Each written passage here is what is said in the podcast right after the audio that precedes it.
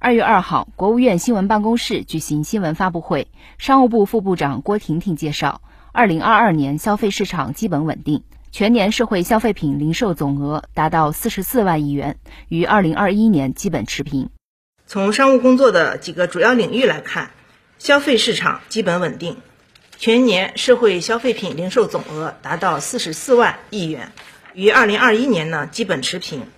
其中，新型消费发展态势较好，实物商品网上零售额增长百分之六点二，占社零总额的比重进一步提升，达到百分之二十七点二。实体零售保持了增长，